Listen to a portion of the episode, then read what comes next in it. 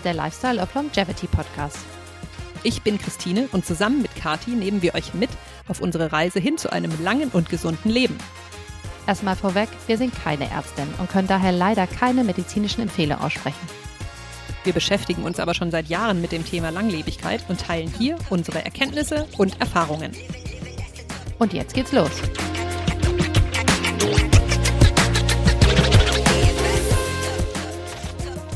Wir haben ja in der letzten Woche in unserer Episode mit euch gemeinsam daran gearbeitet, wie man einen longevity-optimierten Trainingsplan aufstellt.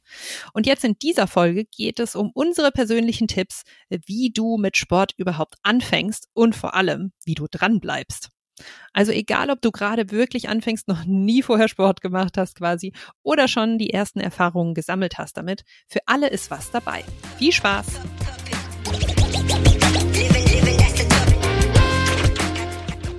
Yes, wir sind wieder am Start.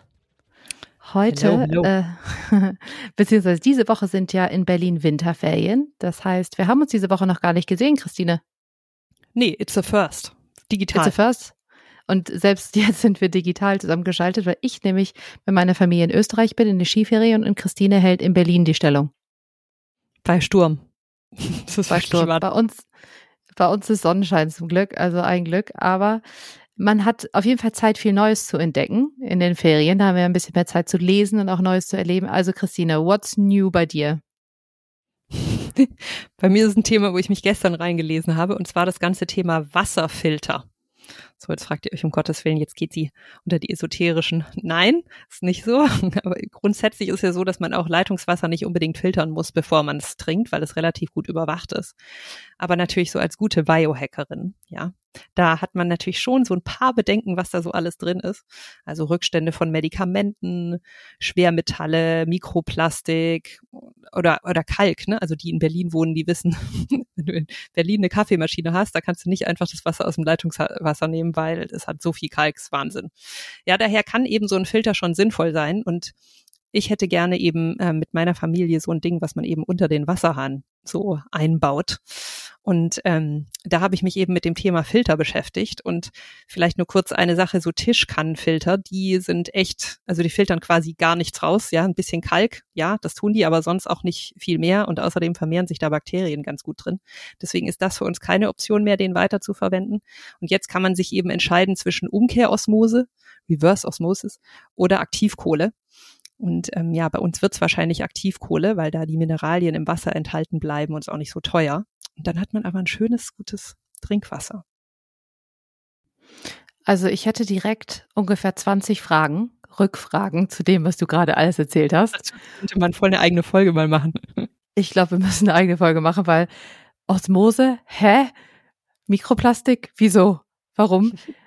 Also ähm, ich glaube, das ist ein gutes What's New, weil äh, ja, das löst ganz viel bei mir aus und ich glaube tatsächlich, Wasser ist wahrscheinlich ein Thema, was wir mal aufgreifen können in der Zukunft. Ich hatte so, ein paar Kathi, What's was- Ja, was gab's denn bei dir?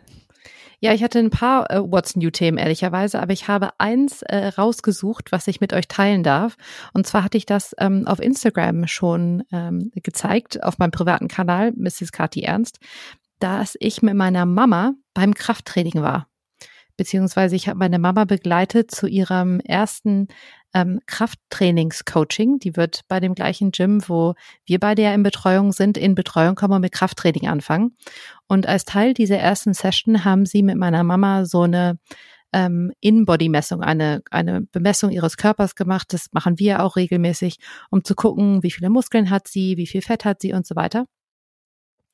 Und man muss dazu sagen, dass meine Mama, die ist Anfang 70 und sie ist, wenn du von außen auf sie drauf guckst und wenn du hörst, was sie so macht, würdest du denken, diese Frau ist topfit. Ja, die ist den ganzen Tag unterwegs. Die fährt täglich 20 Kilometer Rad. Klammer auf, kein E-Bike, sondern normales, Klammer zu. Die geht mehrmals die Woche schwimmen. Die macht jeden Morgen eine Stunde Frühsport. Ja, also sie ist die ganze Zeit auf den Beinen. Die fährt nie Auto. Die ist super aktiv, ernährt sich super gesund. Und das hat man auch gesehen. Also auch in ihren Blutwerten und so sieht man, wie super sie sich um ihren Körper kümmert.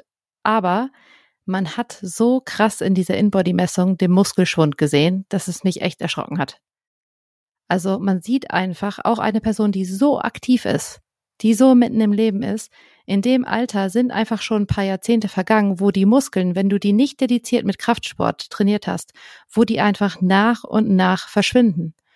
Und ich bin so froh, dass wir da jetzt sozusagen den richtigen Moment noch abgepasst haben und dieses kleine fehlende Puzzlestück in ihrer Fitness entdeckt haben, weil bei allem anderen ist sie wirklich eins plus mit Sternchen. Und ja, jetzt werden wir gucken, dass wir bei ihr das Thema Krafttraining anbringen und dann auch die Muskeln wieder eins plus mit Sternchen werden. Ich finde das so cool, dass deine Mama damit hingeht und das alles mitmacht und da auch so interessiert ist und, ne, nicht sagt, ach, das ist doch für mich nichts mehr in dem Alter. Ich glaube, ganz viele würden das sagen und daher finde ich das so Props an deine Mama, auch für die coolen Turnschuhe, die sie anbiete dabei. Voll. Genau. Ähm, das war unser What's New und ich würde sagen, wir leiten jetzt doch schon mal direkt ein in den Hauptteil unseres Podcasts, der ja heute so ein bisschen anders aufgebaut ist als sonst bei den Podcasts. Denn wir haben ja letzte Woche eine Episode gemacht zu einem Longevity-optimierten Trainingsplan und da haben wir ungefähr zwei Trilliarden Fragen bekommen, ja, wo ihr euch gewünscht habt, dass wir auf bestimmte Aspekte davon einfach noch mehr im Detail eingehen. Und deswegen haben wir uns ein paar Fragen heute rausgepickt und werden heute wirklich nur einen Podcast machen, wo wir diese Fragen beantworten. So. Und wir fangen direkt an, würde ich sagen, Kati, mit der ersten Frage. Und das ist nämlich, glaube ich, auch die, die wahrscheinlich so mit am meisten gestellt wurde. Ne? Nämlich die Frage, wie fängt man an? Ja, ich glaube, hier so einen Podcast zu hören wie unseren ist erstmal ein super Schritt, weil da weiß man direkt von vornherein, wie am Ende der optimale Trainingsplan aussehen soll. Das habt ihr letzte Woche gelernt. Und vielleicht so viel dazu, wenn ihr diese Folge hört und noch nicht die Folge 4 gehört habt, dann hört die vielleicht zuerst, weil die ist auf jeden Fall ein Grundstein für die Folge von heute. Und wenn ihr jetzt, sage ich mal, quasi bei Null anfangt bei dem ganzen Thema Sport und vor allen Dingen bei dem ganzen Thema Longevity Sportplan, dann ist, glaube ich, ein guter Tipp, es anzufangen und einfach zu beschließen, dass es ab jetzt einfach jeden Tag ein Teil von eurem Leben sein wird. Ja, ihr wollt jeden Tag bewusst euch bewegen und ihr wollt es so einbauen, dass es nach kurzer Zeit ehrlicherweise ein bisschen wird wie Zähne putzen. Ja, also mittlerweile ist es so, wenn wir uns mal einen Tag nicht aktiv bewegen, dann kommt uns das total komisch vor. Da ist irgendwas merkwürdig und wir fühlen uns total strange. Und wir haben beide angefangen mit sehr wenig am Tag. Also Christine hat angefangen, glaube ich, jeden Tag Yoga zu machen. Und ich habe angefangen, jeden Tag mich 10, 15 Minuten auf dieses Peloton-Bike zu legen. Aber man legen zu setzen. Schön wär's äh, zu setzen. Ähm, also man aber jeden Tag, was weiß ich, irgendeine kleine Sporteinheit zu machen, irgendwas zu machen, wo ihr ganz bewusst euch mit eurem Körper beschäftigt. Und von da aus dann langsam zu steigern. Ihr habt ja gesehen, am Ende kommen raus ungefähr eine Stunde Sport am Tag, aber ihr müsst nicht da anfangen und ganz im Gegenteil, ihr solltet nicht da anfangen, weil ihr werdet die Motivation verlieren. Das ist eine totale Überforderung für den Körper, wenn ihr direkt von vornherein so einsteigt. Also jeden Tag ein wenig anfangen, einfaches zu einer Routine machen, wie das Zähneputzen und am Anfang vielleicht eher unterfordern, sodass ihr die Motivation nicht verliert, weil ihr zu schlimme Muskelkater habt oder es doch irgendwie zu anstrengend war an dem Tag und ihr euch nicht wohlfühlt. So. Ihr könnt auch anfangen mit Körpergewicht. Ihr müsst nicht sofort lauter Hanteln kaufen oder euch in einem Fitnessstudio direkt anmelden. Ihr braucht auch nicht ein extra Outfit euch direkt kaufen, ja. Ihr könnt mit euren ganz normalen Klamotten, einem alten T-Shirt oder irgendeiner Boxershorts, ja, oder irgendeinem anderen Leggings, die ihr habt, anfangen, mit dem eigenen Körpergewicht daran zu arbeiten. Da findet ihr ganz viele Angebote online oder in verschiedenen Apps. So. Und ich glaube, daraus machen wir einfach mal zwei Hacks. Die Hacks werden wir diese Woche nämlich im Laufe der ähm, Folge an euch weitergeben und nicht erst am Ende bündeln. Also wenn ihr euch was mitnimmt für wie starte ich, ist das eine, make it a habit hack. Also jeden Tag, so dass eine Gewohnheit ist, wie Zähne putzen. Und das zweite ist die Start Slow Hack. Langsam anfangen, eher unterfordern und dann Stück für Stück steigern. Das war, glaube ich, die, der Schnelldurchlauf. Wir müssen es heute schnell machen, weil es so viele Fragen sind. Von wie fängt man an? So. Da hat man jetzt also die Idee, wie man anfängt, Christine. Und die zweithäufigste Frage war ja, ja, gut, aber wie soll das denn in meinen Tagesablauf reinpassen? Also wie kriege ich das denn unter und wie schafft man das überhaupt, das unterzukriegen? Genau. Und vielleicht vorab erstmal, der Tag hat nur 24 Stunden, also auch für Kati und mich. Und das bedeutet, man muss einfach Prioritäten setzen. Und gerade bei Frauen ist es so, dass sie sich leider oft selbst dabei vergessen. Sie kümmern sich um die ganze Familie, ums Abendessen und weiß ich nicht was, aber vergessen sich selbst. Ja, und es geht eben darum, dass man anfängt, sich selbst wichtig zu nehmen. Also mit Prio zu setzen, ich kümmere mich um mich selbst. Und zwar, bevor ich die Küche aufräume. Ja, das heißt vielleicht, dass meine Küche im Schnitt ein bisschen unordentlicher ist, aber dafür bin ich fitter und gesünder. So. Also dementsprechend erstmal Priorität draufsetzen. Zweitens. Wann macht man das am besten? Also wie kriegt man es in den Tagesablauf am besten rein? Und vielleicht nur grundsätzlich vorab, der Körper ist am leistungsfähigsten zwischen 16 und 19 Uhr. So. Das ist ja jetzt gut und schön, aber um die Zeit, um die Zeit kümmern sich ja wirklich viele entweder um die Familie, arbeiten, ja, aber einfach, ja, wer hat denn schon um 16 Uhr Zeit, Sport zu machen? Das sind nicht viele. Es ist allerdings wirklich wichtig, sich eine feste Zeit zu setzen. Also wirklich jeden Tag um die gleiche Zeit Sport zu machen. Und daher wäre unser Tipp, das einfach doch mal morgens zu probieren. Vielleicht sogar, falls du Familie hast oder, oder Partner oder Partnerin, bevor die aufwachen. Da ist das Haus noch ruhig, man hat wirklich so ganz in Ruhe Zeit und man legt erstmal eben auf sich selbst die Prio. Und abends ist es doch so, dass man auch echt oft, also bei mir war das zumindest immer so, dass ich einfach zu fertig war und es dann auch gar nicht mehr gemacht habe. So. Und wenn man jetzt morgens Sport macht, dann hat es natürlich dazu Folge, dass man vielleicht ein bisschen früher aufstehen muss. Und da muss man dann auch vielleicht am Abend früher, noch äh, am Abend vorher, vielleicht früher ins Bett. Ja, aber ist das wirklich so schlimm? wenn dafür sozusagen der, das Geschenk, was man kriegt, ein gesunder Körper ist und sich einfach viel fitter fühlt? Ja, also wir glauben eben nicht. Und Sport am Morgen ist grundsätzlich auch kein Problem, ne? obwohl wir wissen, der Körper ist ein bisschen später noch leistungsfähiger.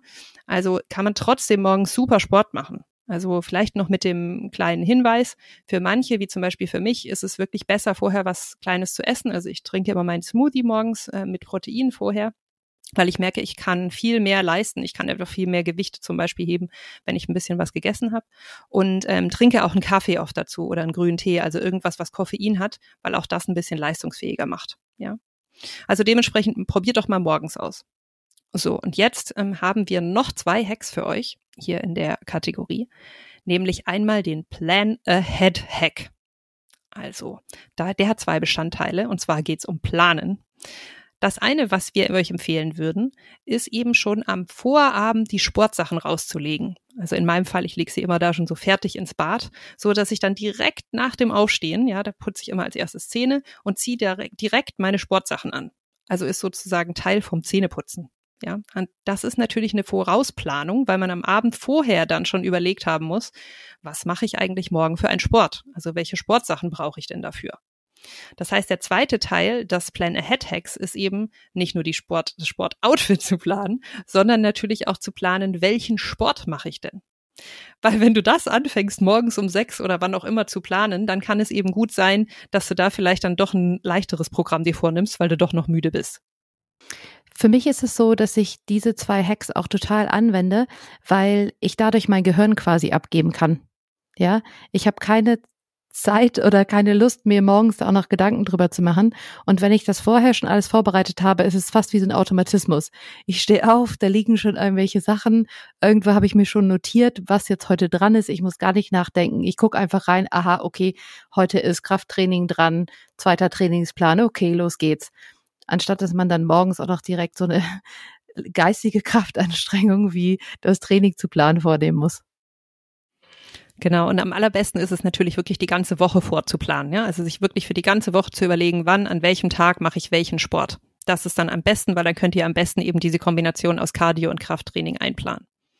So, ja, das war der Plan Ahead Hack und wir haben noch einen zweiten, wie gesagt, nämlich den Stay at Home Hack. Der ist, glaube ich, ziemlich selbsterklärend, nämlich bleib zu Hause. und zwar einfach, weil wir glauben, dass du zu Hause am einfachsten Sport machen kannst morgens, weil du einfach weniger Schweinehund überwinden musst. Ja, du musst nirgendwo hin, du musst nicht in die Kälte, du musst nicht irgendwie die Kinder irgendwie versorgt kriegen. Ja, du kannst einfach zu Hause loslegen. Im Fall von mir ist es so, dass meine Kinder da oft auch so ganz trubelig um mich rum mir irgendwas erzählen oder so, ist auch total schön. Ja, man ist nicht so abgeschnitten vom Familienleben oder vom Partner oder was auch immer. Also dementsprechend einfach mal zu Hause anfangen und nicht direkt irgendwie viel Geld in ein Fitnessstudio zu investieren. Es gibt wirklich tolle YouTube-Kanäle und so weiter. Da geben wir euch später auch nochmal ähm, ein paar Tipps dazu. Ja, also der Plan Ahead Hack und der Stay at Home Hack. So, und wir wollten jetzt noch kurz einen Zusatz machen zu, wie kriege ich das in meinen Alltag integriert für alle Mamas und Papas da draußen. Wir kriegen ganz oft gerade von ähm, Familie, also von Eltern ähm, Fragen, wie kriegt man das hin mit kleinen Kindern? So, und da ist es einfach so, sowohl bei Kati als auch bei mir war es so, mit kleinen Kindern ist schwierig. Ja, wenn die noch so klein sind, es ist schwierig. Man hat einfach so viel zu tun, wenn man ein Baby oder ein Kleinkind versorgen muss. Und da hat man sowieso schon so quasi keine Zeit für sich. Und wenn jetzt da noch dieser Druck on top kommt, so, oh, jetzt habe ich schon wieder keinen Sport geschafft, ja, das ist einfach der falsche Zeitpunkt, sich selbst da so zu, zu stressen. Und aus unserer Sicht ist es so, wenn du es schaffst, dann schaffst du es. Und wenn nicht, dann ist es auch nicht schlimm. Ja, also wir haben, wie gesagt, quasi gar keinen Sport gemacht in der Zeit. Und ich würde in der Zeit wirklich gucken, was sind denn Sachen, die man so irgendwie einfach einbauen kann. Also wie zum Beispiel spazieren gehen mit dem Baby. Oder es gibt ja auch so Kurse, wo man seine Kinder mitbringen kann, so Lauf, Mama, Lauf oder solche Sachen. Ja. Aber wenn nicht, dann ist es auch mal nicht schlimm. Ja. Kommt Zeit, kommt Sport. Und vielleicht noch der zusätzliche Tipp, ich glaube, der ist aber so ein bisschen obvious, ne? Bittet doch einfach den Partner oder die Partnerin drum, dass sie in der Zeit einfach auf die Kids aufpassen. Gerade wenn die noch sehr klein sind, hat man sonst einfach keine Ruhe zu trainieren. Genau, das war's zum Thema Tagesablauf und wie kriegt man das integriert. Und jetzt kommen wir zur nächsten Frage, Kati. Und zwar, wie ist das denn mit dem Equipment? Was brauche ich denn da so? Also ich glaube, am Anfang braucht man eine Matte, wenn überhaupt. Und das war's. Also wir haben ja schon gesagt, ich glaube, am Anfang direkt in Sachen investieren müssen, ob es jetzt Kleidung ist oder auch Equipment, das muss gar nicht sein. Ihr schafft total viel nur mit euch selbst und mit einer Matte. So. Und wenn ich dann überlege, was würde ich als nächstes so langsam aufbauen, wenn, glaube ich, das nächste ein paar Laufschuhe, so dass man eben auch gut draußen vielleicht mal Sport machen kann, also nicht nur zu Hause, sondern auch mal rauskommt, auch in die frische Luft, was ja auch super ist. Dann vielleicht anfangen, in wirkliche Sportkleidung zu investieren, wenn ihr noch keine habt, ne, die einfach für euch gemütlicher sind, da beim Sport machen und euch möglichst viel Bewegung, Spielraum lassen. Gerade zum Beispiel auch Sport-BHs bei Frauen. Wenn ihr größere Brüste habt, kann das total wichtig sein. Und dann würde ich anfangen, mir Gewichte zuzulegen. Und ich glaube, am Start reichen wahrscheinlich so ein paar von so zweieinhalb Kilo Hanteln und ein fünf Kilo Hantelset. Ja, da könnten die 2,5er eure leichten Hanteln sein und die 5er eure schweren und damit kriegt man schon viel abgedeckt, so. Und dann sammelt man so zusammen, ja, äh, und holt sich nach und nach verschiedene. Wenn ihr direkt sozusagen größeres Set haben wollt, da kann ich das empfehlen. Es gibt von Firmen wie Bowflex gibt's so Hanteln, wo du nur ein paar Hanteln hast, die aber verschiedene Scheiben an sich dran haben, so dass du alles zwischen zwei Kilo und 25 Kilo an einer Hantel darstellen kannst. Ja, das ist so ein Klicksystem. Ich zeige das auch mal die Tage auf Instagram. Da könnt ihr das mal sehen, wie das funktioniert. Aber damit spart ihr erstens total viel Geld, wenn ihr wisst, dass ihr sowieso ein großes Hantelset haben wollt. Und zweitens total viel Platz, weil ihr natürlich nur zwei Hanteln da liegen habt, anstatt dass ihr am Ende 20 da liegen habt. Und viel Zeit, ne? Weil, also ich habe das ja nicht. Ich habe ja sozusagen so, so welche, wo du so Gewichte an die Seite drauf stackst, zumindest ab 13 Kilo oder sowas, ja. Und da musst du halt jedes Mal so aufdrehen oder halt mit den Schnellspannern die Gewichte runter wieder rein. Und bei dir ist es ja so, zack, rein, Gewicht ist drauf quasi. Das ist einfach wirklich viel praktischer. Ja, total. Und günstiger, als wenn du die alles Einzelhandeln kaufen würdest, ne? wie es in manchen Sportstudios ja ist, wo so eine ganze Reihe dann steht. Also das vielleicht als kleiner Tipp. Diese, wie gesagt, meine sind von der Firma Blow, Bowflex. Ja, dann als nächstes wäre wahrscheinlich eine Hantelbank dran, dass man wirklich eine, eine Bank hat, mit der man verschiedene Übungen machen kann, auch in verschiedenen Gradwinkeln unterschiedlich. Dann ein Reck, dann vielleicht so eine, ähm, eine Langhantel dann langsam, wenn man größere Gewichte hat und ähm, ne, an Langhantel arbeiten will. Und dann geht's wirklich ganz wild. Da kann man sich einen Pulli holen, einen Rückenstrecker, einen so einen Stepper, wo man halt so ein paar Zentimeter mal hoch kann oder auch Kardiogeräte. Also ihr seht, die Möglichkeiten, da Geld auszugeben, die sind endlich, unendlich und da kann man wirklich viel investieren. Aber ähm, man muss nicht, ja. Und ihr erreicht schon total viel nur mit euch selbst und einer Matte. Das ist, glaube ich, das Wichtigste, was ich euch mitgeben will. So, wenn ihr jetzt da seid mit eurer Matte und ihr wollt loslegen und ihr wisst aber nicht, wie ihr loslegen sollt, war eine weitere Frage. Haben wir Tipps für Apps oder für YouTube-Kanäle oder wo man sonst Einland Anleitung herkriegen würde, Christine? Ja, also gerade am Anfang macht es natürlich viel Sinn, dass man sich da ein bisschen Hilfe ranholt, ja, weil man ja selber oft nicht so eine genaue Ahnung hat, was man jetzt da trainieren sollte. Und dafür gibt's einfach verschiedene Apps oder YouTube und kriegt eben gute, gute Anleitungen zu, was, was mache ich eigentlich und in welcher Reihenfolge mache ich das. So, und was wir aber an der Stelle schon einmal sagen wollten, ist, dass wenn die Gewichte wirklich schwerer werden, also ich sag mal, bei mir war es so irgendwas so ab 12,5 Kilo, dann würde ich schon sagen, dass es Sinn macht, sich mal von einem Trainer zeigen zu lassen, also wirklich einem Menschen, den man physisch gegenübersteht sozusagen, damit die mal kontrollieren können, ob man das wirklich richtig ausführt, die Übung. Ja, weil gerade wenn die Gewichte dann schwerer werden, man kann dann einfach auch viel kaputt machen, wenn man die immer falsch bewegt, die Gewichte. Ja, daher vielleicht dann irgendwann ist schon der Zeitpunkt gekommen, wenn ihr merkt, so, oh, jetzt komme ich mit den leichten Gewichten echt nicht mehr hin, dann vielleicht einfach mal so eine Trainerstunde buchen oder halt ins, ins Fitnessstudio gehen und sich das zeigen lassen.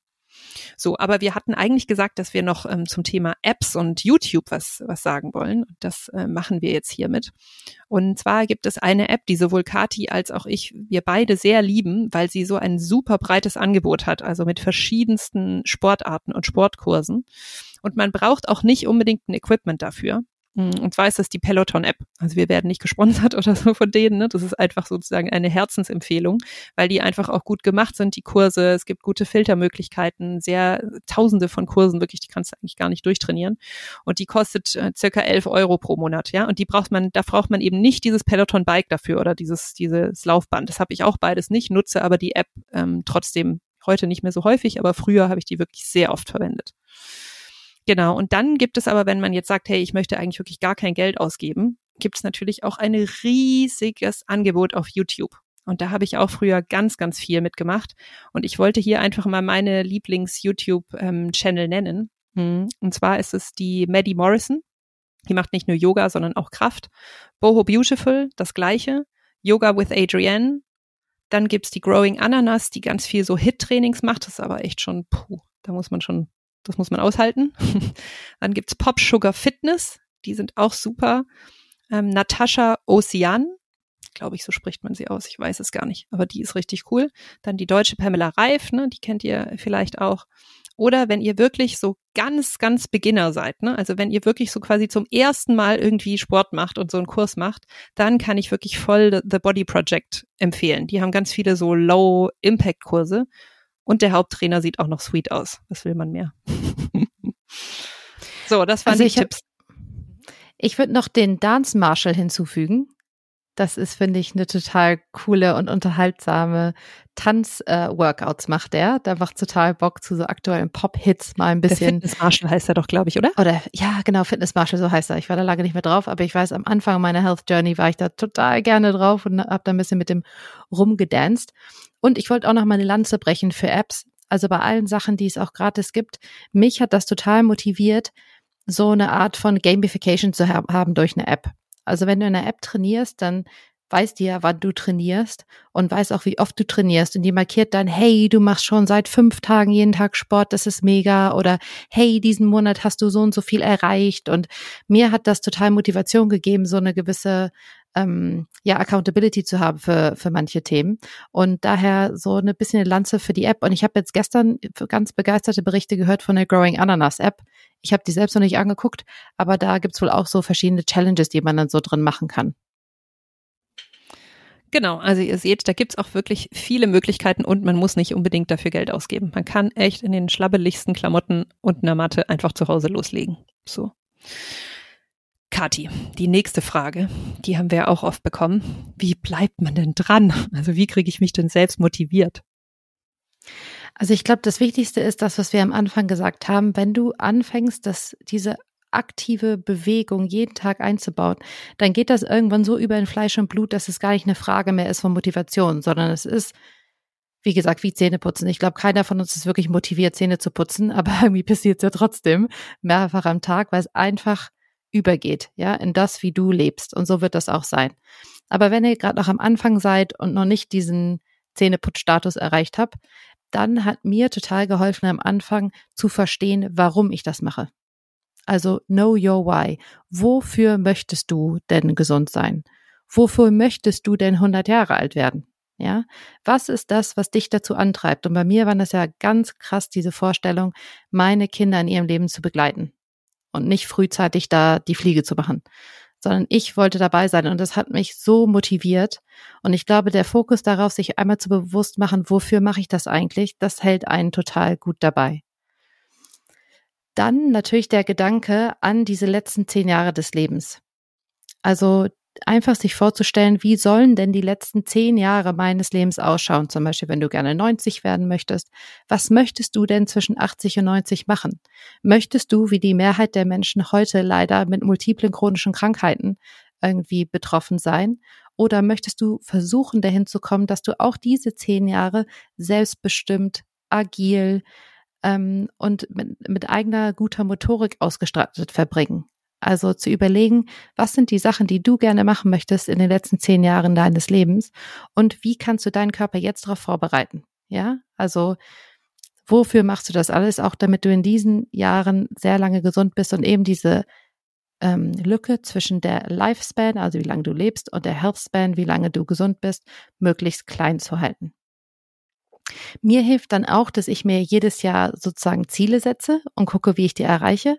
Also ich mache das ja in unterschiedlichen Kategorien, ähm, aber ich habe ähm, jetzt zum Beispiel dieses Jahr ein Überthema, das heißt Mobilität. Ja, also neben so verschiedenen anderen Sachen, die ich gerne erreichen möchte dieses Jahr, möchte ich mit dem Thema Mobilität mich beschäftigen, möchte meinen Körper mobiler halten und daher, dass das so eine Priorität hat, weiß ich, muss ich dafür eben Zeiten einräumen, ja. Und das hält mich einfach da dran, trotzdem jetzt mich drum zu kümmern, dass jetzt das neue Rezept da ist für die Physio und so weiter, weil das ein Ziel ist, was ich mir gesetzt habe. Und ich halte mich da selber für accountable. Und zum Beispiel in meinem ersten Jahr war mein Ziel, jeden Tag Sport zu machen. Ja, und das hat mich eben diese 365 Tage motiviert, weil ich wusste, wenn ich es einen Tag nicht mache, dann habe ich schon diesen Streak gebrochen. Ja, und ähm, das war die Motivation in meinem ersten Jahr. So. Dann ähm, ist natürlich schön, wenn man sich belohnt, wenn man zum Beispiel sich für größere Meilensteine oder ab und zu einfach mal sagt, hey, ich bin ganz stolz auf mich selber und ich gönne mir jetzt, was weiß ich, eine neue Sportleggings. Ja, oder irgendeine besondere Untersuchung, die ich gerne mal machen würde für meine Gesundheit, ähm, wenn ich ein gewisses Ziel erreicht habe. Ähm, das ist, glaube ich, gut. Und was total hilft auch, ist ein sogenannter Accountability Buddy. Ja, also was Christine vor allen Dingen für mich ist und ich für sie, ist halt so ein Mensch, der einen dabei begleitet und auch mal fragt, wie läuft's denn mit deinen Zielen und wie weit bist du denn gekommen bei Thema XY und willst du auch irgendwas diskutieren zu dem Thema und das können natürlich Freunde sein, die einen da begleiten, der Partner oder zum Beispiel eben auch ein Coach. Und Übrigens, zu einem Accountability Buddy gehört auch, dass man auf den anderen oder die andere aufpasst, dass sie nicht zu viel machen. Ne? Weil es gibt auch sowas wie Overtraining. Es ist zwar nicht so häufig wie Undertraining, aber auch da, ne? Einfach ein bisschen, dass man es nicht übertreibt. Total. Und generell hilfst, wenn du dich einfach mit Menschen umgibst, die vielleicht eine ähnliche Einstellung zu dem Thema haben wie du. Ja, man sagt ja immer, dass man selber eine Mischung ist aus den zehn Leuten, mit denen man am meisten Zeit verbringt. Und wenn man natürlich mit lauter Leuten Zeit verbringt, die eben sich überhaupt nicht für Gesundheit interessieren und sich nicht damit beschäftigen, ist es umso schwerer. Das heißt, wenn ihr auch vielleicht neue Bekanntschaften schließen könnt oder, oder Freunde habt, die sich vielleicht dafür interessieren, vielleicht einfach ein bisschen mehr mit denen Zeit verbringen und intensiver, damit das so ein bisschen auf euch überschwappt. So. Dann zwei Sachen habe ich noch für die Motivation. Das eine ist Progressive Overload.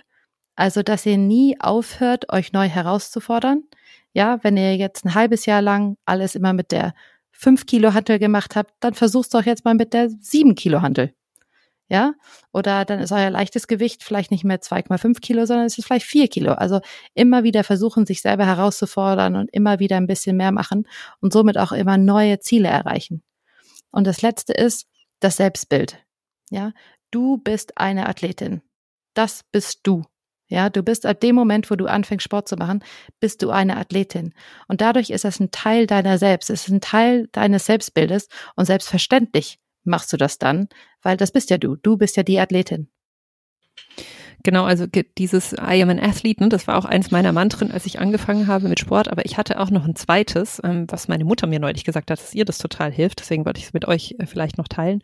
Und zwar ist es, ähm, also ich mache immer meine Mantren auf Englisch, aber ich sage es auch gleich nochmal auf Deutsch.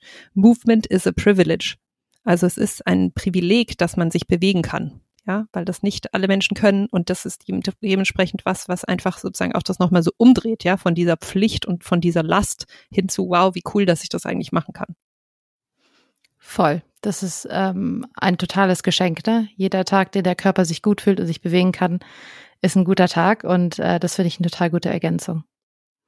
So, ich habe es ja schon ein bisschen angerissen, aber es wurde auch konkret gefragt, wie geht denn der Partner und das Umfeld mit dieser neuen Begeisterung, die man vielleicht entwickelt für Sport, damit um? Und ähm, wie, wie, wie muss man sich vielleicht darauf anpassen, wenn andere Leute das zum Beispiel auch anders sehen? Genau, also Kathi, du hast ja gerade schon vorher gesagt, dass man sich am besten so einen Accountability Buddy sucht, ne? Und ich glaube, das ist schon ein ganz, ganz wichtiger Teil auch dieser Antwort. Ja, du brauchst einfach jemand, der das mit dir zusammen stemmt, quasi im wahrsten Sinne des Wortes, ja. Aber was, wenn du jetzt in deinem Umfeld wirklich die oder der Einzige bist, ne? Und dich vielleicht andere sogar belächeln, so, ach, das hältst du doch eh nicht durch, du wieder, jetzt hast du so ein neues Ding und so, ne? Also solche Kommentare, ja. Und was mir immer hilft bei sowas ist, zu verstehen, warum sagen die das? was steckt da dahinter? Und in sehr, sehr vielen Fällen ist es einfach Angst.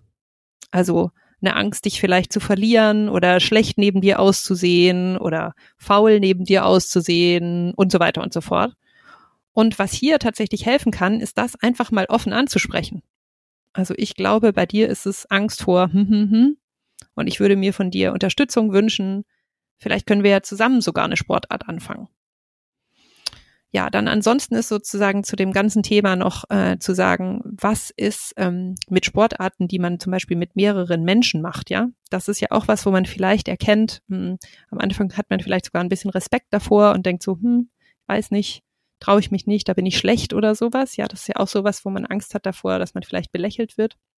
Und wir würden trotzdem unbedingt empfehlen, das einfach mal auszuprobieren, ja, weil es gibt einfach so viele Sportarten, die in der Gruppe total motivierend sind. Also jetzt hier in Berlin zum Beispiel gibt es so einen Hype mit diesen Bike-Kursen, ähm, die in so recht kleinen aus meiner Sicht recht dunklen Räumen ne, mit lauter Musik, wo man so zusammen so Bike-Rides macht und so. Und das kann halt total motivierend sein. Oder Ballsportarten, ja, es gefällt ja auch immer jedem anderen was. Aber sozusagen diesen inneren Schweinehund zu überwinden und einfach verschiedene Sachen auszuprobieren ähm, und eben nicht zurückzuschrecken, weil man Angst hat, dass man ausgelacht wird.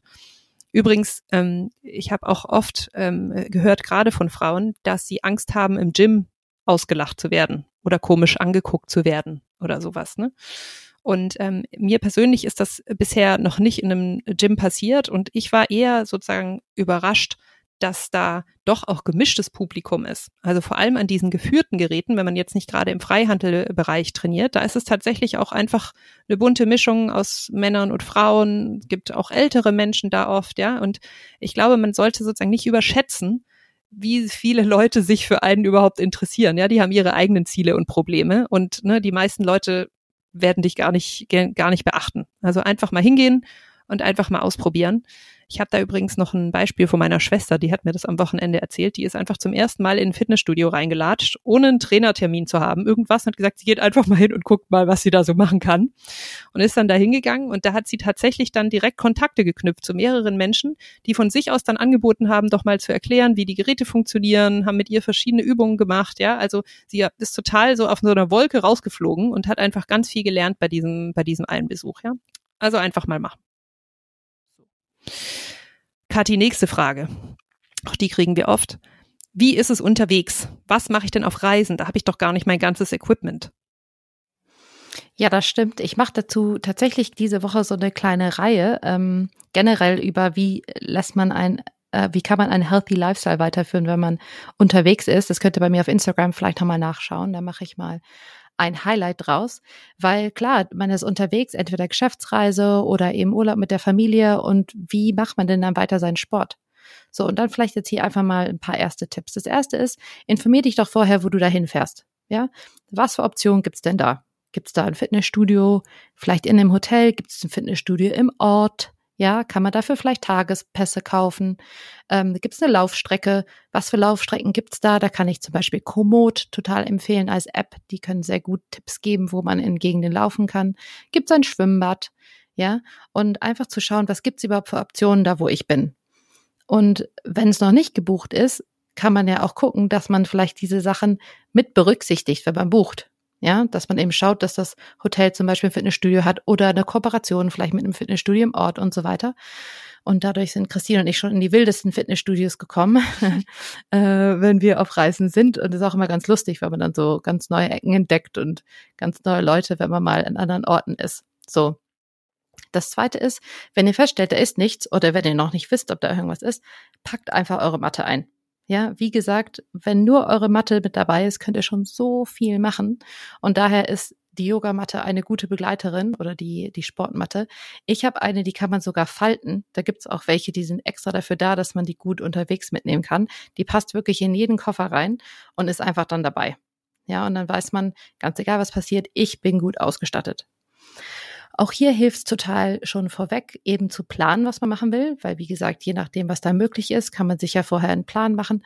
Und ehrlicherweise lieb ich das, wenn ich reise, zu gucken, dass ich da ein paar coole Laufrouten finde, weil ich die Stadt so erkunde. Ja, wenn ich sonst vielleicht nicht so viel Zeit habe, weil ich viele Termine habe oder viele Pläne mit der Familie, dann weiß ich, hey, ich habe aber so zwei, drei Laufstrecken, die lege ich mal so, dass ich möglichst viele Sehenswürdigkeiten hier abgreife, ja, oder dass es zu einem coolen Café kommt, was ich unbedingt ausprobieren möchte oder so. Und ich finde es eine mega tolle Art und Weise, eben Städte kennenzulernen. So. Und dann natürlich, wenn der Plan dann nicht zu 100 Prozent aufgeht und nicht genau das ist, was man gerade machen will, hey, dann ist das auch so. Ne? Wir alle können nicht jede Woche zu 100 Prozent sein und man muss sich halt irgendwie anpassen. Also ich bin hier heute Morgen zum Beispiel auch in einem Hotel, wo wir sind, da ist ein Fitnessstudio drin, aber die haben zum Beispiel keine äh, Freihanteln, keine Hanteln, die da sind und wir trainieren hauptsächlich mit Freihandeln. So. Und das heißt, ich habe einfach die ganzen Geräte angeguckt und geguckt, okay, bei welchem dieser Geräte mache ich am ehesten das, was so ist, wie das, was ich normalerweise mit einer Freihandel machen würde. So. Und habe mir da mal zehn Minuten länger genommen ähm, für mein Training und alles sozusagen übersetzt in das Fitnessstudio, in dem ich war. Und habe dann äh, einfach losgelegt. Und es war super. Also unterwegs Sport, das waren jetzt mal ein paar Tipps, aber schaut mal bei mir vorbei, vielleicht komme ich noch auf ein paar andere im Laufe der Woche und teile die dann da auch. So, das war's. Ach so, und was mir auch noch einfällt, ich habe mal auf LinkedIn einen Post gemacht zu ähm, Sport oder gesundem Lifestyle auf, auf Geschäftsreisen. Da stelle ich, glaube ich, mal den Link auch äh, in die Show Notes. Da könnt ihr auch mal gucken, das war so Geschäftsreisen spezifisch, was man da so mitnehmen kann für einen healthy Lifestyle. So, Christine, jetzt haben wir also ganz viel mit Sport angefangen, sind hochmotiviert, machen sogar in den Ferien irgendwie unser Sportprogramm. Wie sieht's denn aus mit Pausen? Dürfen wir denn mal Pause machen? Wir dürfen und wir sollten. Also Erholung ist natürlich grundsätzlich ganz, ganz wichtig. Haben wir auch äh, vorgestellt in der einen Folge, wo wir die vier wichtigsten Säulen für Langlebigkeit vorgestellt haben. Da ging es auch um Erholung, könnt ihr auch gerne euch nochmal anhören. Wir werden sicher auch in den nächsten Folgen ähm, etwas machen zum Thema Erholung. Daher werde ich jetzt nicht ganz im Detail darauf eingehen, aber kurz. Man kann übertrainieren. Ja, also dementsprechend ist Erholung einfach sehr wichtig. Also 48 Stunden Pause zum Beispiel zwischen den Muskelgruppen. Also wenn du jetzt sozusagen einen Tag hart Beine trainiert hast, dann 48 Pause bevor, 48 Stunden Pause, bevor du das wieder machst. Das gleiche gilt zum Beispiel auch für HIT. Auch da sollte eben zwischen einer und der nächsten Einheit mindestens 48 Stunden liegen. Was auch wichtig ist, ist, dass man in der Woche mal mindestens einen Tag wirklich nichts oder quasi nichts macht bei Kathi und mir ist es ja so, dass wir einen Tag haben, wo wir wirklich nur so easy Yoga machen, ja. Das ist im Grunde kein, kein so Power Yoga oder so, ne, sondern wirklich einfach so ein stretchy Yoga, vielleicht sogar so ein Recovery Yoga, also wirklich auch einen Tag mal nichts machen. So. Und was natürlich zu dem ganzen Thema auch noch gehört ist, Sport ist ja Stress für den Körper. Ja, es ist zwar guter Stress, aber es ist Stress. Und dann gibt's natürlich auch noch andere Stressoren, die zwar eigentlich positiv sind, ja, aber eben in der Summe auch zu viel werden können, wie zum Beispiel Sauna, Eisbaden und so weiter, ja. Also alle diese Sachen sind ja gezielte Reize, also Stressoren, die man gezielt dem Körper aussetzt, damit er fitter ist.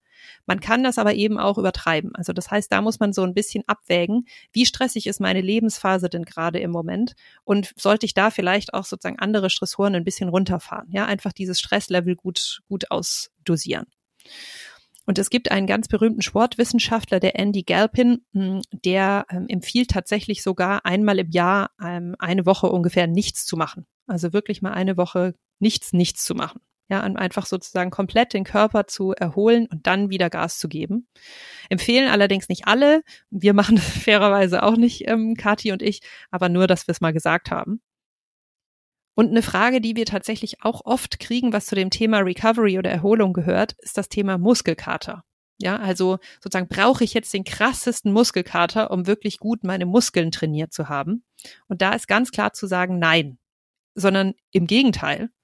Wenn du einen krassen Muskelkater hast, dann wer sowas schon mal hatte, der weiß ja, das hindert dich oft nicht nur sozusagen am nächsten Tag überhaupt trainieren zu können, weil alles so weh tut, sondern manchmal echt bis zu einer ganzen Woche. Ja, daher, ja, man spürt die Muskeln schon, also man spürt schon, dass man was gemacht hat, auch am nächsten Tag, aber eben keinen krassen Muskelkater. Das ist eigentlich ein Zeichen, dass man es übertrieben hat. Ja, und last but not least zum Thema Pausen auch noch die, ähm, das Thema Stretching. Ne, das ist natürlich ein Riesenthema, gehen wir jetzt auch nicht im Detail ein, aber kurz nur, also vor und nach dem Sport ist super. Ich mache zum Beispiel fünf Minuten vor jeder Einheit, bevor ich überhaupt loslege mit dem, mit dem Warm-up und mache dann tatsächlich ein bis zweimal die Woche abends noch ein bisschen ähm, länger Stretching. Bei Kathi, bei dir ist es ja gerade sogar noch mehr, ne, mit deinem Mobility-Fokus. Ja, genau. Also ich mache im Moment ja jeden Morgen nochmal so zehn Minuten nach dem Training noch mein dediziertes Stretching und dann noch ein, zwei so ähm, Side Planks, meine äh, Physio hat mir ja gesagt, ich soll Sideplanks üben, um meinen unteren Rücken zu stärken. Das heißt, die kommen auch noch dazu. Das heißt, sind so zehn Minuten, die ich noch an jede Einheit dranhänge, dann eben für das Thema Mobility. Sehr gut. Also haben wir jetzt mal kurz das Thema Erholung abgerissen und jetzt ähm, kommen wir zu einem Thema, was gerade auch sehr viele Leute betrifft, nämlich was mache ich, wenn ich krank bin, Kati? Was ist denn da los? Ja, die Frage kriege ich äh, ehrlicherweise total oft, wenn ich erzähle, dass ich jetzt seit dreieinhalb Jahren jeden Tag Sport mache. Und dann sagen Leute immer so, hä? Warst du gar nicht krank? Ja, nee, also tatsächlich werde ich, seitdem ich so viel Sport mache und vor allen Dingen mich anders ernähre, werde ich super selten krank und du ja auch, ne? Wir beide haben ja, ja toi toi toi, on wood. Ja, Klopf auf Holz, aber sehr gut. Ähm, wir, wär, äh, wir werden seltener krank, aber klar werden wir mal krank. Und man muss sagen, was Sport und ähm, Kranksein betrifft, es kommt darauf an. Ja, also ich glaube, das Wichtigste ist beim Kranksein, dass man auf den Körper hört. Und Erholung ist das Wichtigste, weil sonst wird der Körper nicht wieder gesund, wenn er sich nicht erholt. Und das sollte und muss der Fokus sein. Also das ist das Allerwichtigste. So. Und jeder von uns wird da andere Signale vom eigenen Körper bekommen und auf die sollte man hören. Was man sagen muss, ist, was wirklich gefährlich ist, ist, wenn man zum Beispiel Cardio macht, wenn man grippale Infekte hat. Ja, also das ist wirklich gefährlich. Das ist nicht nur so, dass es die Krankheit verlängern kann, sondern es wirklich zu bleibenden Schäden und vor allen Dingen zu lebensbedrohlichen Situationen führen kann. Und zwar, wenn ihr dadurch es hinkriegt, dass der, dass der Infekt übergeht aufs Herz, auf die Herz, Herzmuskel. Ja, da kann sowas wie eine Herzmuskelentzündung entstehen und das ist lebensbedrohlich. Ja, und was ich zum Beispiel mache, ist, ich gucke, wenn ich mich ein bisschen, weiß nicht, wenn ich, weiß nicht, eine laufende Nase habe oder sowas, dann gucke ich auf meinen Ruhepuls, den ich in der Nacht habe und tagsüber. Und wenn ich sehe, dass der erhöht ist, dann mache ich kein Cardio.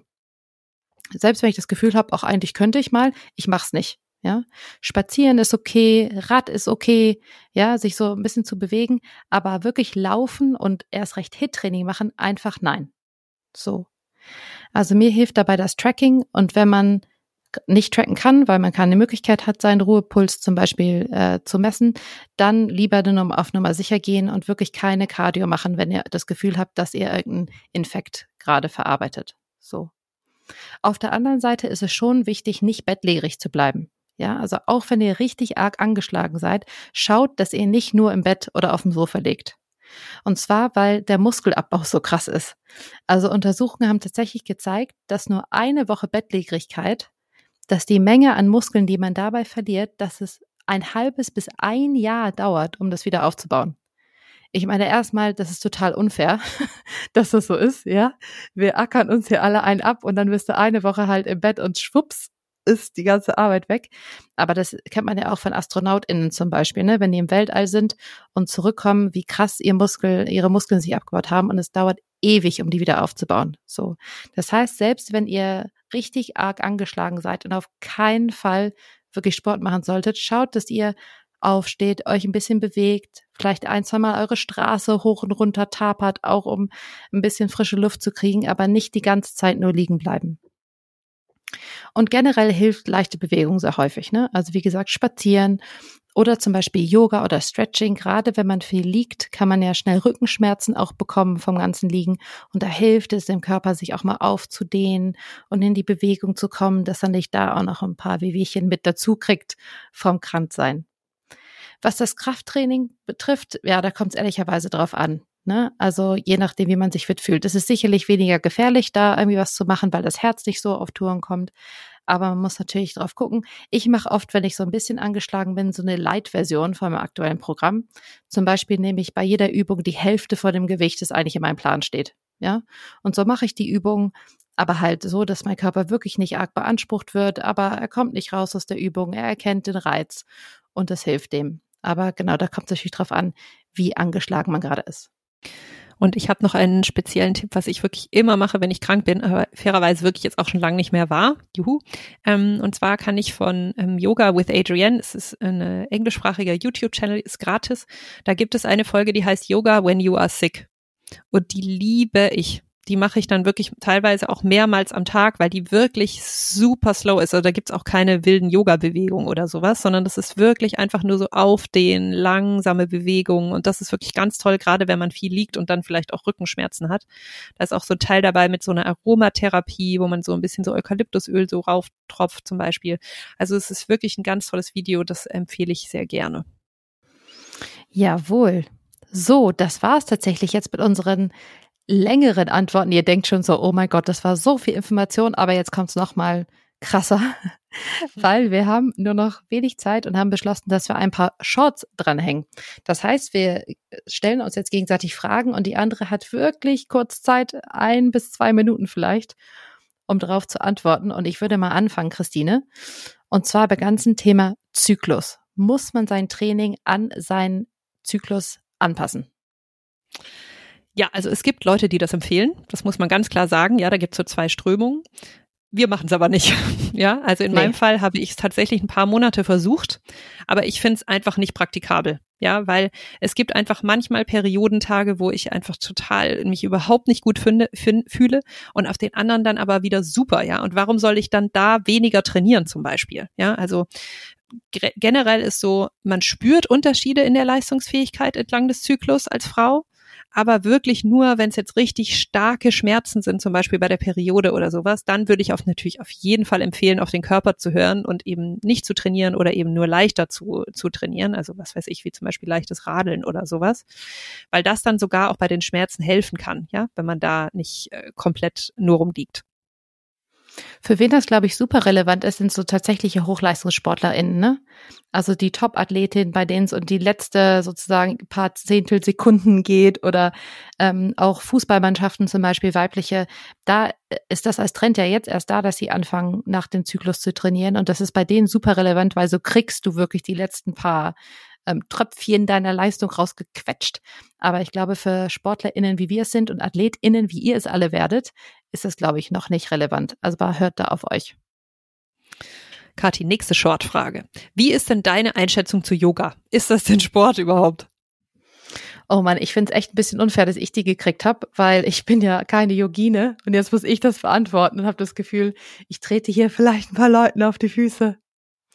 Also das Erste, das man sagen muss, ist, es gibt zahlreiche Studien, die zeigen, dass Leute, die Yoga haben, generell sehr viele positive Sachen in ihrem Leben haben, was Gesundheit betrifft. Ne? Also sie altern angeblich weniger, sie sind super mobil, haben eine super Balance, ne, stürzen daher weniger.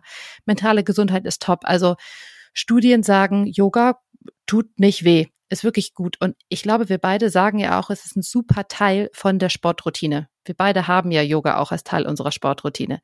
Das Ding ist nur, nur Yoga, vor allen Dingen AnfängerInnen-Yoga, reicht halt nicht. So.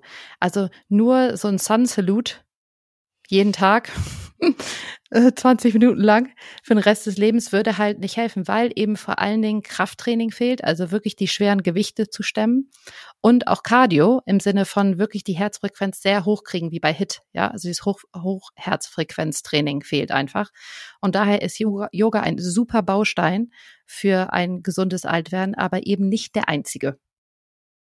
Protestierst du jetzt als Yogini oder wie ist Nein. es?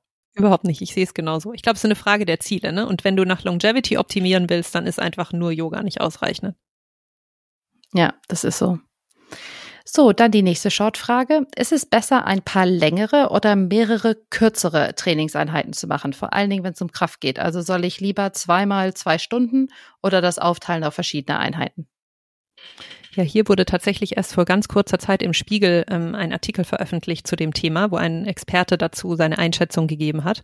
Und der hat gesagt, das Wichtigste ist eben nicht, wie oft man trainiert, sondern wie viele Sätze man eben pro Muskel macht. Ja, also das heißt, man kann auf jeden Fall sozusagen entweder mehrere Male pro Woche trainieren und dafür kürzer oder halt weniger Male die Woche und dafür länger. Ja, also bei uns ist es ja so, dass wir aktuell dreimal die Woche eine Stunde ungefähr Krafttraining machen. Ja, und dementsprechend, ähm, da ist schon ordentlich was drin. Man könnte das aber eben auch verkürzen, ja, und dann einfach häufiger trainieren und dann einfach äh, deutlich kürzer.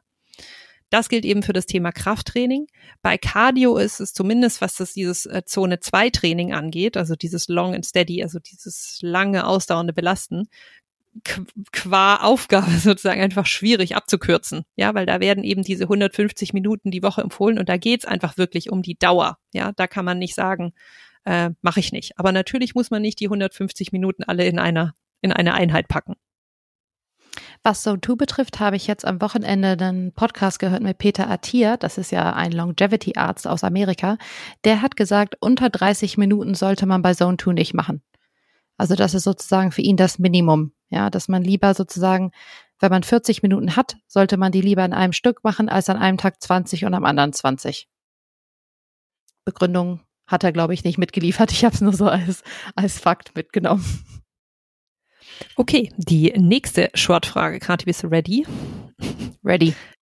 Wie oft muss man denn abwechseln bei einer Trainingseinheit? Ja, also ähm, ich beziehe das jetzt mal auf Krafttraining, ne? Damit, ähm, okay. Also ähm, was wir ja haben, ist, dass wir ja zwei Pläne haben, die wir alternierend machen, beide. Ja, also ähm, man macht dann quasi, man sagt dreimal die Woche, das heißt, man macht eine Woche A, B, A und dann die nächste Woche B, A, B und so weiter und so fort. Und einmal im Monat werden beide ausgetauscht. So. Und die sind eine Mischung aus Ober- und Unterkörper. Ich habe das Gefühl, dass ein Plan immer mehr Oberkörper fokussiert ist und der andere ein bisschen mehr Unterkörper fokussiert, aber es kommen schon beide Sachen in beiden vor. So. Und ähm, da ist es, glaube ich, einfach sinnvoll, das hattest du ja schon erwähnt, dass man guckt, dass ein Muskel ähm, immer nur sozusagen in 48 Stunden Abständen belastet wird. Also wenn ihr total stark, was weiß ich, ähm, euren Bizeps trainiert habt am Montag, dann solltet ihr nicht wieder am Dienstag total ähm, schnell euren Bizeps ähm, wieder aktivieren, sondern vielleicht erst wieder ab Mittwoch oder Donnerstag, ja, dass er ein bisschen Pause hat. Aber generell ist es ein Ganzkörpertraining und ich glaube, dann ist es wirklich eine Mischung aus der Frage, dass es nicht langweilig wird, aber auf der anderen Seite man auch ähm, diese Gewöhnungseffekte, die ja auch positiv man hat, auch in Effekt kommen. Also zum Beispiel, wenn man jede Woche neue Trainingspläne hätte, dann wäre das einfach sau viel Aufwand. Ne?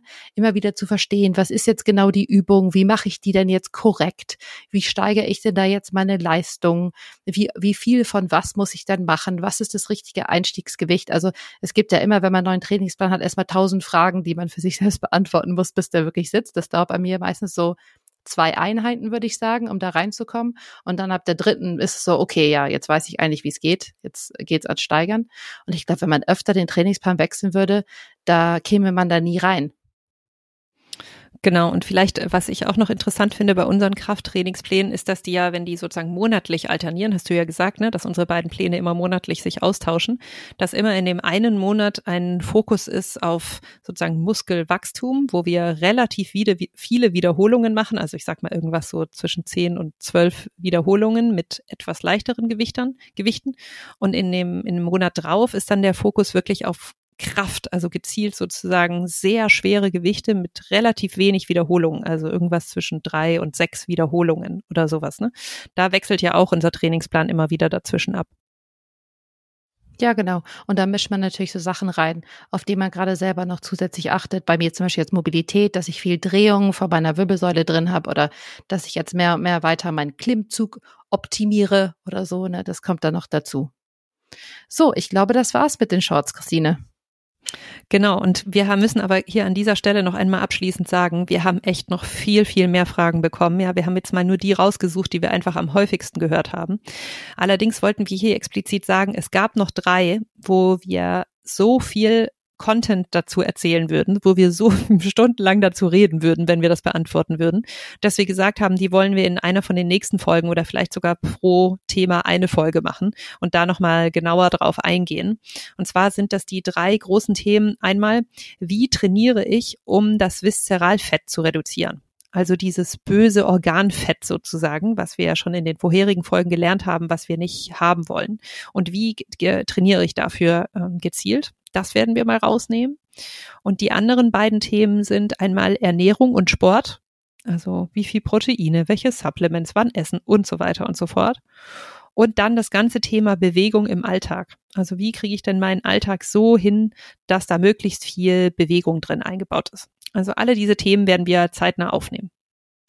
Genau, das sind einfach richtig große Brocken, die wir auch total spannend finden und die kriegen daher einfach ein bisschen mehr Platz. Aber wir haben eure Fragen da nicht übersehen und die werden doch berücksichtigt.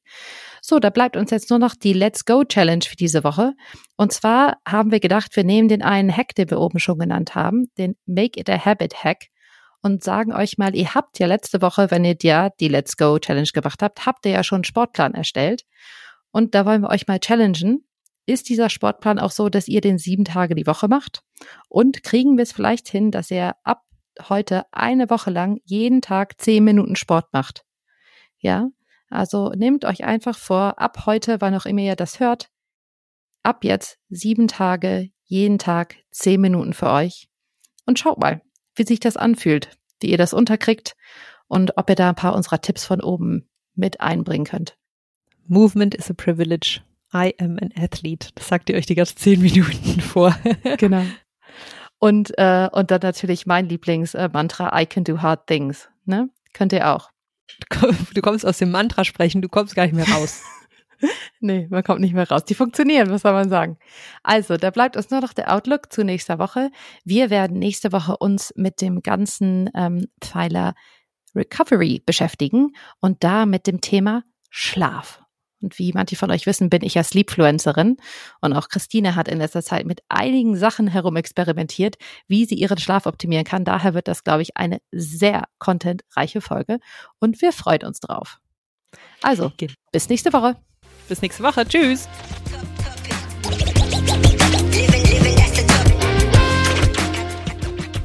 Das war der Lifestyle of Longevity Podcast für diese Woche. Am meisten unterstützt du uns, wenn du uns eine Bewertung hinterlässt. Und zwar auf Spotify oder Apple Podcasts. Wir freuen uns aber auch über Feedback, Wünsche oder Fragen. Via E-Mail an kati und Christine at gmail.com. Wir werden übrigens beide mit K geschrieben, also Kati und Christine. Oder über Instagram an unsere privaten Kanäle Mrs. Kati Ernst und Zweizeller. Bis nächste Woche. Tschüss!